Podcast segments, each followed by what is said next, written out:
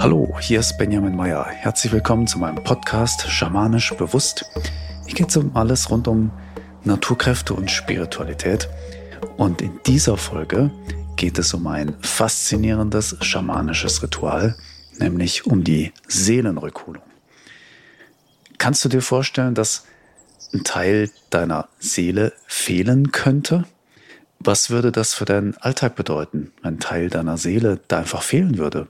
Ist es überhaupt möglich, einen Teil von der eigenen Seele zu verlieren? Und was ist Seele überhaupt? Stell dir mal vor, dir würden einfach so wichtige Lebenskräfte, ich nenne es mal Seelenessenzen im Leben fehlen im Alltag. Und deshalb würden dir ganz bestimmte Dinge äh, recht schwer fallen, schwerer als anderen oder schwerer als andere Dinge im Leben. Und stell dir weiter vor, es gäbe eine Möglichkeit, diese ja, Lebenskräfte, die fehlen, recht einfach wieder zurück ins Leben zu bringen, dass sie sich wieder am Leben beteiligen können. Und genau da sind wir bei der schamanischen Seelenrückholung. Zu mir sind im Laufe der Jahre immer wieder Menschen in die Praxis gekommen und die waren in einer ähnlichen Lage. Und zwar haben die dann gesagt, ich habe nun viele Jahre Psychotherapie gemacht. Und dabei habe ich vieles verstanden und vieles verarbeiten können. Aber ich habe immer noch das Gefühl, dass irgendwas ganz Wichtiges mir fehlt. So. Und das kam wirklich auffallend häufig vor. Also wirklich sehr oft. Und ähm, die sind dann eben bei mir gelandet, weil sie eben von dieser Seelenrückholungssache gehört hatten und vermuteten, dass ihnen eben so ein, ich sag mal, so ein Puzzleteil da fehlt in der Psyche. Ja. Und so war es dann auch, weil ähm, ich habe dann was gefunden, was fehlt sozusagen, dann die Seelenrückholung gemacht. Und äh, hinterher kam dann in der Regel immer eine ähnliche Rückmeldung, die dann so lautete wie, ja, ähm, das war tatsächlich das, was gefehlt hatte. Das habe ich intuitiv gespürt. Ne? Und viele haben sich dann nicht runder, ganzer, friedlicher, ruhiger, irgendwie heiler, irgendwie so, ja, ganzer gefühlt. Und bei vielen hat dann auch so, äh, also viele haben auch gesagt so, es ist jetzt so, als würde als würde mein Verstehen, na, was ich über all die Jahre mir erarbeitet habe, jetzt einen, einen Sinn ergeben oder nochmal einen ganz anderen Sinn, ne? weil jetzt die ganzen Dinge, die quasi über die Therapie, über die Jahre ans Licht gebracht wurden, die, die konnten jetzt irgendwo greifen. Ne? So. Manche haben es auch so beschrieben. Ich hatte davor das Gefühl, dass derjenige in mir, der all die wichtigen Dinge hätte hören sollen, in der Therapie eigentlich gar nicht anwesend war. Das heißt, das ging quasi da rein und da wieder raus. Also ähm, es kam nicht an. Ne? Es war, als würde irgendwie das alles an mir vorbeigehen, haben auch einige gesagt. Und nach der Seelenrückholung war dann da jemand in mir, der all das endlich verstehen konnte. Und zwar nochmal auf einer ganz anderen Ebene. Auf, auf einer, also nicht nur mit dem Verstand, sondern tief im Herzen sozusagen, viel, viel tiefer auf der Seelenebene. Ne? Und äh, weil ich das so oft erlebt habe, bin ich dann ein richtiger Fan davon geworden, Psychotherapie mit Seelenrückholung zu verbinden. Also ähm, ich glaube, wegen meiner Erfahrung einfach fest daran, dass wenn man in die psychologische Arbeit das mit der Seelenrückholung so ja als festen Bestandteil aufnehmen würde, dass man dann noch sehr viel effektiver psychotherapeutisch arbeiten könnte. Beziehungsweise diese Kombination schamanische Heilarbeit und Psychotherapie ist, finde ich, einfach unschlagbar. Finde ich einfach genial. Und ähm, ja, also problematisch ist halt, dass nicht überall gleich schamanisch gearbeitet wird. Da gibt's halt wenig Standard und ESO-Szene ist nochmal so ein Thema. Das heißt, man müsste das halt richtig aufsetzen. Ne? So. Einen kurzen Hinweis an der Stelle. Einfach für den Fall, ähm, also oder vorgesorgt, dass ich jetzt nicht nach dieser Folge mega viele Anfragen für Sitzungen bekomme. Weil im Moment gebe ich einfach keine schamanischen Sitzungen, weil ich mich voll und ganz aufs Ausbilden fokussiere. Ich habe für mich einfach Folgendes erkannt. Wenn ich Sitzungen anbiete, kann ich einigen wenigen helfen, weil ich habe halt nur eine gewisse Kapazität. Wenn ich aber andere darin ausbilde, genauso schamanisch arbeiten zu können wie ich, also Seelenrückholung machen zu können und all diese Sachen, dann gibt es viel, viel mehr Menschen, die schamanische Sitzungen anbieten. Und so kann viel mehr Menschen geholfen werden. So, das ist der Grund, warum ich gerade gerne Sitzungen anbiete und mich voll aufs Ausbilden fokussiere. die Seelenrückholung, dieses Ritual, das wurde dann irgendwann so eine, eine, eine feste Grundlage bei meinen Sitzungen. Also ich habe einfach gemerkt, dass ähm, egal, was ich schamanisch helfend, heilend für jemanden tue, solange da Seelenteile fehlen, wirkt das alles nur halb oder irgendwie kommt das nicht richtig an, ne, wo das gebraucht wird, wie bei der Psychotherapie. Also ähnliches habe ich auch selber erlebt, ja. Und wenn ich dann die Seelenrückholung mache, dann bekommt alles andere, was ich dann noch für denjenigen tue, der bei mir ist, erst so richtig Kraft. Ne? Weil erstens kann der zurückgebrachte Seelenteil dann mitwirken bei der Heilarbeit und zweitens kommt es eben da an, wo es gebraucht wird. Ja? Weil nicht der, ähm, der quasi gemeint ist, fehlt. Ja? Und da habe ich dann irgendwann gesagt, so, egal warum jemand zu mir in die Sitzung kommt, Egal was da Thema ist, egal was ein Anliegen ist. Zuerst prüfe ich, fehlt da ein Seelenteil, beziehungsweise wenn ja, wie viele, weil oft fehlen auch mehrere bei, bei Menschen. Und dann habe ich die natürlich alle zurückgebracht und dann erst alles andere gemacht. Ja. Und ich habe ähm, ich habe es in Hunderten von Sitzungen nur einmal erlebt, dass einem kein Seelenteil gefehlt hat. Bei allen anderen hat mindestens ein Seelenteil gefehlt. Ne? Das ist so meine Statistik. ich habe wirklich, wirklich Hunderte von Sitzungen äh, in den letzten 15 Jahren gemacht. Die grundlegende Idee ähm, für, die, für Seelenverlust, Seelenrückholung, ne, dies, dies, dieses Modell sozusagen, stammt aus dem traditionellen Schamanismus. Ich kenne da, ich kenne das aus dem sibirischen Schamanismus, aber ich habe es auch woanders mal gesehen. Ähm, äh, in Südamerika, glaube ich, wird das so gar nicht gemacht und in Afrika gibt es das auch nicht so. Also eher so sibirischer Schamanismus, daher kenne ich das auf jeden Fall. Ich finde es äh, genial, ja. Und ähm, es ist aber so, ich mache das nicht so, wie es dort gemacht wird. Und die Gründe dafür, auf, auf die bin ich ja in anderen Folgen schon eingegangen. Ne? Ich mache ich mach keinen traditionellen Schamanismus und habe wichtige Gründe dafür. Auch meine Erklärungen dafür sind nicht mythologisch, sondern sie sind einfach modern. Man könnte sagen eher psychologisch. Und ich möchte dir jetzt so ein bisschen so einen Einblick geben in meine Erklärung und in meine Arbeitsweise, wie ich das so mache, wie ich das erkläre, wie ich das verstehe. Und mein Verständnis ist einfach aus der Praxis gekommen. Ne? Ich habe einfach das beobachtet, immer wieder gemacht und dazugelernt und, in jeder Sitzung lernt man was Neues dazu. Und irgendwann hat sich für mich so, so, ein, so ein Verständnis ergeben, so, ein, so, ein, so ein Modell. Und dann dachte ich, ah, okay, jetzt habe ich das einigermaßen begriffen, ne, was da innen drin so vor sich geht. Weil das ist ja erstmal alles ganz schwammig. Ne? Das ist ja erstmal so am Anfang nicht so gut greifbar, aber wenn man viel, viel Praxis ähm, hat, dann wird das greifbar durch die Praxis. Und mir ist natürlich bewusst, dass es da andere Erklärungen gibt und andere Vorgehensweisen. Ich kenne nicht alles, ich möchte nicht für andere reden, deswegen erzähle ich dir einfach, wie ich das sehe und wie ich arbeite. Ja? Okay, wie sehe ich das? Wir als Seele sind multidimensionale Bewusstseinseinheiten.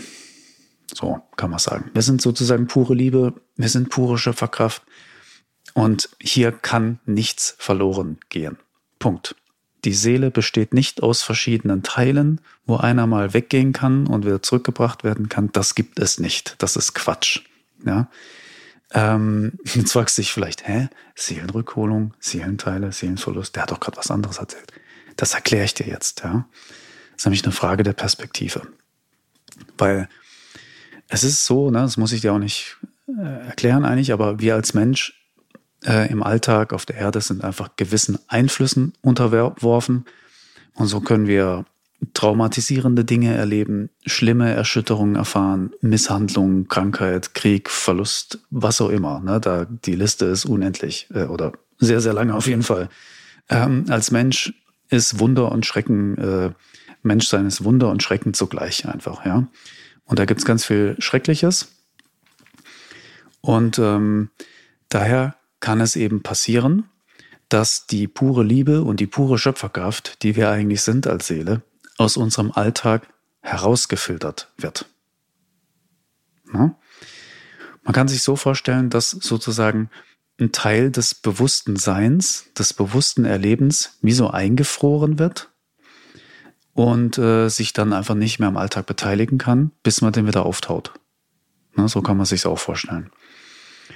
Und ähm, das Ganze ist eine Art Selbstschutz. Das erkläre ich jetzt mal grob an einem Beispiel. Nehmen wir mal an, ein Kind ist total lebendig. Ja, und das besonders beim Essen. Das spielt einfach gern mit dem Essen. Das zappelt rum. Ja, und macht die tollsten Dinge mit dem Essen. Na, egal was es zu essen gibt. So. Und jetzt stell dir mal vor, das sind Eltern und die zwingen das Kind jetzt aber ruhig und steif dazusitzen beim Essen. Na? Und das darf sich nicht bewegen, es darf nicht mit dem Essen spielen. Dann ist das sehr, sehr schlimm für dieses Kind, weil es muss seine natürliche Lebendigkeit einfach unterdrücken, zurückhalten. Ja? Das Kind erfährt sozusagen, wenn ich bin, wie ich bin, nämlich ganz natürlich lebendig und verspielt, werde ich nicht geliebt, also muss ich mich anders verhalten, damit ich so geliebt werde. Ne? Weil nicht geliebt werden ist schlimm. Man möchte geliebt werden. Also verhält man sich anders ähm, und ist nicht mehr so lebendig. Jetzt gehen wir noch einen Schritt weiter. Jetzt stellen wir uns vor, dass das Kind vielleicht sogar dafür bestraft wird, wenn es mit dem Essen spielt. Ne? Vielleicht wird es geschlagen oder noch Schlimmeres. Und dann passiert Folgendes mit dem Kind. Weil dann passiert sehr oft, dass genau dieser lebendige Teil, ne, der, der diese Lebenskraft mit sich bringt, diese, diese Freude, die, dieses Verspieltsein, ja, dass der aus dem alltäglichen Erleben herausgefiltert wird. Der, der geht sozusagen verloren. Warum? Weil wenn dieser Teil da bleibt, ist es ja für das Kind ganz schlimm, weil, weil das erlebt ja Bestrafung oder nicht geliebt werden. Ne? Deswegen ist es besser, wenn diese Lebendigkeit nicht mehr da ist. Weil dadurch erfährt das Kind nichts Schlimmes mehr. Das ist, das ist total traurig, wenn man sich das vorstellt. Ne? Dass da, das ist richtig schlimm und richtig traurig. Ich weiß. Aber ich denke, ähm, du kennst auch viele solcher Beispiele. Vielleicht hast du selber sowas auch erlebt in der Kindheit. Und ich hoffe, ähm, wenn du Kinder hast, vielleicht guckst du jetzt nochmal anders auf deine Kinder. Weil es gibt auch ganz sensible Kinder, für die sind Dinge, die für dich vielleicht ganz normal und ganz wichtig und kulturell einfach so sein müssen, sind für dein Kind vielleicht mega schlimm. Ja, ist einfach wichtig, darauf zu achten. Ich denke, dir werden auch viele Beispiele einfallen, aber das ist mal so ein Beispiel. Ne? Und aus dem, äh, aus dem Erleben dieses Menschen, dieses Kindes aus dem Alltag heraus betrachtet, ja, fehlt dann ein Teil der Seele. Ja, die Seele ist da nicht, äh, da fehlt kein Teil bei der Seele, aber im Alltagserleben fehlt ein Teil an lebendiger Seelenkraft, die sich normal dort zeigen würde. Ja, dieser Teil der Seele kann sich dann nicht mehr am Leben beteiligen. Jetzt kann man da fragen, ja, warum ist denn das so? Weil in der Psyche, also im Geist, ja, eine Art Absicherung eingebaut wird. Es soll nämlich verhindert werden, dass dieser verlorene lebendige Seelenanteil einfach so wieder zurückkommt, weil das soll der ja nicht, weil der sorgt ja für schlimme Erfahrungen. Ja? Das Blöde ist nur, das wird so abgesichert, dass selbst wenn dieser, dieses Kind später 40, 50 Jahre alt ist, wenn man sich nicht bewusst um diese Absicherung kümmert, dann bleibt die bestehen, bis dieser Mensch stirbt. Und dieser lebendige Anteil von der Seele, ja, dieses lebendige, das bleibt einfach ein Leben lang herausgefiltert. Das kann sich nicht am Alltag beteiligen.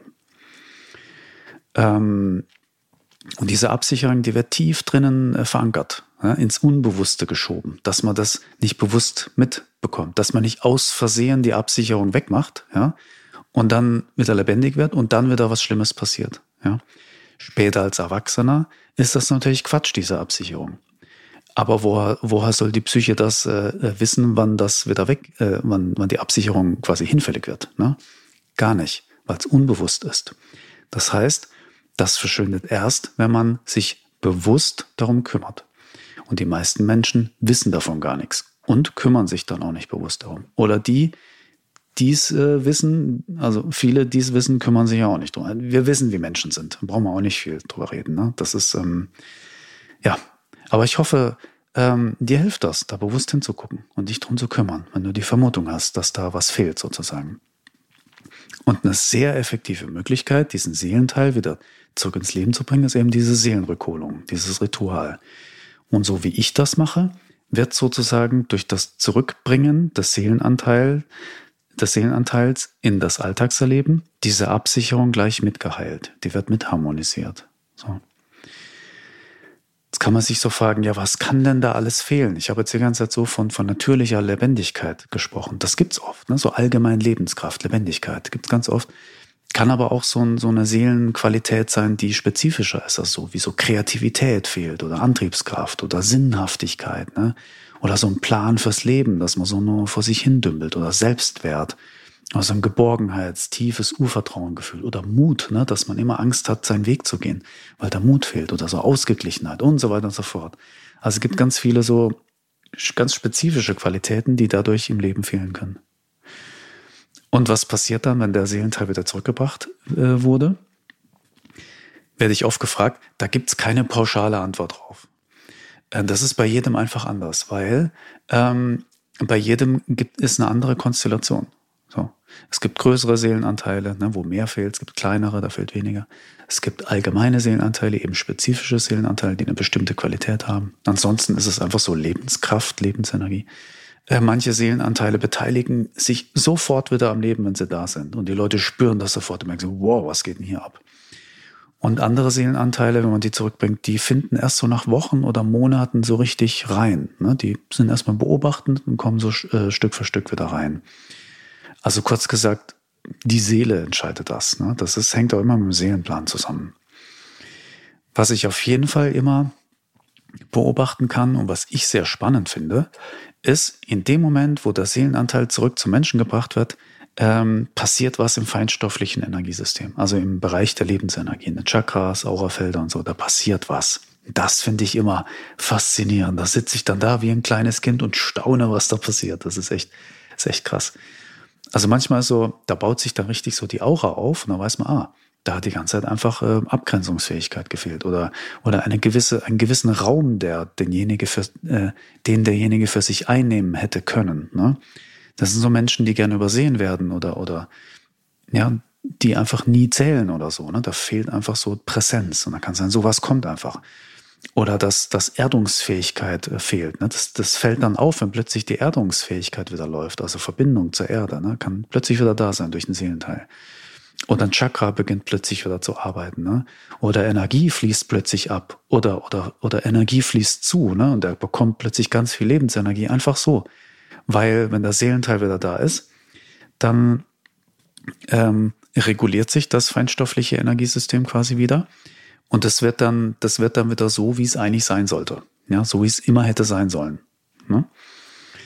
Und da passieren teilweise ganz krasse Sachen. Ne? Und ähm, das sind dann eben auch oft wichtige Hinweise ne, darauf, äh, auf was für eine Wirkung man sich noch einstellen kann, was da noch kommt. Beziehungsweise um nochmal besser zu verstehen, was denn all die Jahre gefehlt hat. So, da kann man nochmal das besser deuten. Ne?